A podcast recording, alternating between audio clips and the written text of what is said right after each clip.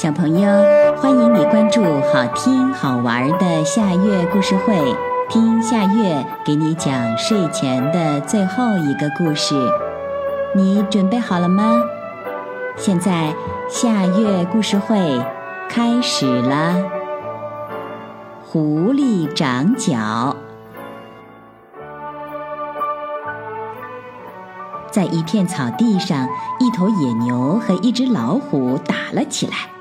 野牛根本不怕老虎，当老虎扑过来的时候，野牛用它的两只大脚把老虎给顶死了。躲在一旁的狐狸看见这一幕，很佩服野牛，惊得目瞪口呆，就走过去说：“哇，牛大哥，你的两只大脚可真棒，还能把老虎给顶死。”野牛说：“我可不跟你玩了，我要回家了。”说完，野牛就走了。狐狸看着野牛的两只大脚，十分羡慕。狐狸自言自语地说：“我要是有像野牛那样的两只大脚，那该多好。”说来也怪，狐狸的话刚刚说完，它的头上真的长出了两只脚。它摸摸自己的两只脚，高兴地蹦了起来。耶，太好了！以后我也能顶死老虎了。狐狸在森林里走来走去，多么希望有一只老虎扑过来，然后他就用他的两只野牛角把老虎顶死。可是走了很长的路，也没有碰见一只老虎。这时，小马走了过来，看见狐狸头上的两只脚，觉得很奇怪。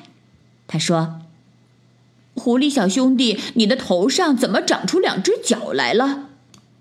狐狸不耐烦地说：“我的两只脚可不是一般的脚，我可以把老虎顶死。快躲开，不要挡住我的路，小心我顶你。”小马走了，狐狸也接着上路。不久，天上下起雨来，狐狸急忙跑向自己的洞。跑到洞口，他用和往常一样的方式往里钻，可是怎么也钻不进去。这是怎么回事？什么东西把我挡住了？原来是狐狸头上长出来的两只脚把它挡在了门口。